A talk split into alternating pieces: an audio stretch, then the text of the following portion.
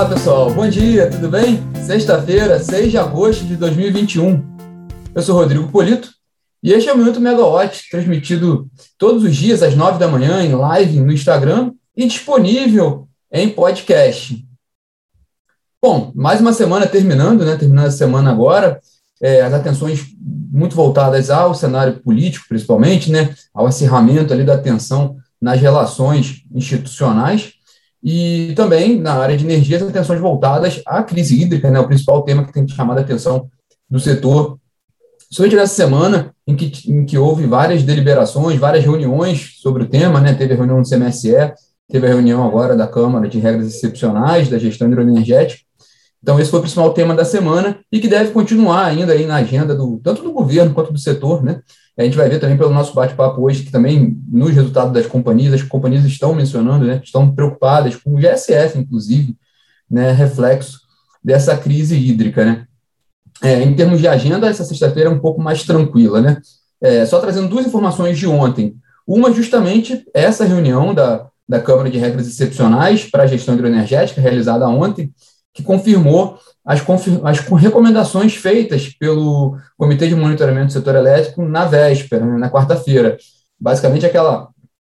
É, o CMSE recomendou vários itens ali de flexibilização na geração hidrelétrica, a flexibilização de limites de transmissão de energia, com, com aumentando a exportação de, de, de energia do norte e nordeste para o restante do país, é, é, é, recomendação de estudos para a transição do período seco para o próximo período úmido, e também estudos para aumentar a disponibilidade de geração termoelétrica diesel e gás natural. Bom, e ainda sobre a crise hídrica, a S Brasil ela, ela realizou ontem a, a, a teleconferência né, com, sobre os resultados do segundo trimestre, destacando aí a expectativa de GSF mais elevado para o próximo ano, de preços de energia também mais elevados. A Clarice Sadoc, presidente da S Brasil, ela disse ontem que o próximo período chuvoso vai ser importante para ter uma avaliação melhor ali do cenário de SF, mas que, de qualquer maneira, a expectativa é de preços mais elevados para 2022. É, esse comentário é muito parecido também com o presidente e diretor de relações com investidores da CESP, o Mário Bertoncini, que na semana passada também havia comentado sobre a questão do GSF, dizendo, inclusive, que a CESP tem tem previsões mais conservadoras até do que a da Câmara de Comercialização de Energia Elétrica. A CCE trabalha com um GSF de 73% para esse ano, de 85% para 2022. É, a CESP também, naquela ocasião, ela, o, o Mário também colocou a, a expectativa, né, a, a, a, questão sobre a possibilidade de atraso do período chuvoso, né, do próximo período chuvoso, que é um tema que tem sido recorrente, né. Na live Ligados no Preço da, da Megawatt, nas, nas últimas lives, já tem algumas semanas, esse, esse tema já vinha ganhando corpo, né, sobre a possibilidade da laninha e do atraso do período chuvoso. Agora ele, ele começa a ser falado com mais intensidade, até pelo, pelo governo, né. Vamos acompanhar como é que vai ser é, essa questão também da, da, da expectativa do período do próximo período chuvoso, que ele vai ser crucial para a gestão do para a operação do setor elétrico em 2022. Nesse clima de crise hídrica, a gente fala um pouco da nossa agenda do dia hoje, com destaque para a revisão do Programa Mensal de Operação de agosto do, do Operador Nacional do Sistema Elétrico. Né? Ele faz aquela primeira revisão semanal hoje, em relação àquele PMO divulgado na semana passada.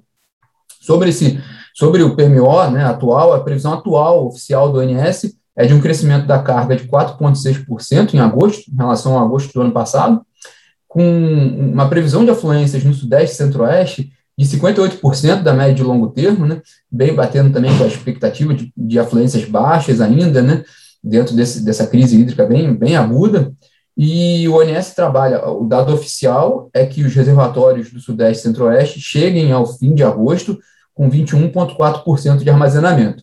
Vamos ver qual vai ser, qual, qual serão os ajustes que o ONS vai fazer para essa primeira revisão semanal do PMO. E hoje também na agenda ainda tem eventos relativos à temporada de balanços, né? Agora pela manhã, a Engie, a Engie e a Eneva né, realizam a, as teleconferências relativas aos resultados do segundo trimestre do ano passado, né? A Engie, que é a maior geradora de energia privada do país, ela apresentou um lucro líquido de 319 milhões de reais, com queda de quase 60% em relação ao igual período do ano passado. Esse, esse resultado refletiu aumento nos custos operacionais da ordem de 20%, quase 21%, com destaque para transações no mercado de energia de curto prazo, né, que aumentaram 123%, entre outros pontos. É, já a Eneva, que é a maior geradora termoelétrica privada do país, ela teve um lucro líquido de 118 milhões de reais, com alta de quase 38% em relação ao igual período do ano passado, e a receita líquida da companhia praticamente dobrou, quase dobrou, chegando próximo de um bilhão de reais, ficando em 962 milhões de reais, impulsionado também por um maior despacho termoelétrico no período. Então, essas duas companhias fazem agora pela, pela manhã as teleconferências. Interessante notar tanto o, o desempenho do período delas, né? Eles vão, eles vão detalhar um pouco mais como, como foi esse segundo trimestre das duas companhias, mas também vão trazer também visões para, para esse o restante desse ano, né, e também para 2022. A Engie é interessante também pelo portfólio que ela tem de geração hidrelétrica, então vale a pena também observar o que a companhia vai dar de indicadores de SF. A gente acabou de mencionar aqui as visões de AS Brasil e da SESP, então a Engie também tem, tem um papel interessante nesse, nesse setor. O, o, as observações da companhia são, são importantes. E no caso da Eneva também, a, a relação com a, com a, geração termoelétrica é importante, a gente também vai ter uma noção melhor aí de como, como a companhia também está vendo o despacho termoelétrico, embora o despacho termoelétrico agora, esse, esse segundo semestre, vai ser a toda, né?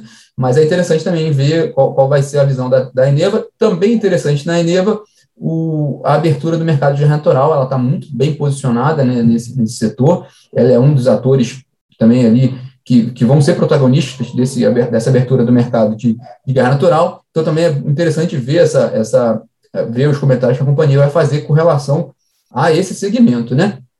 E no fim do dia, a gente termina essa sexta-feira com mais dois balanços a serem divulgados. Um é da EMAI, de São Paulo, e o outro é da Celesc, de Santa Catarina, os dois resultados relativos ao segundo trimestre. Bom, pessoal, esses são os destaques dessa sexta-feira. Tenham todos uma ótima sexta-feira e um ótimo final de semana. Nos falamos na semana que vem. Tchau, tchau.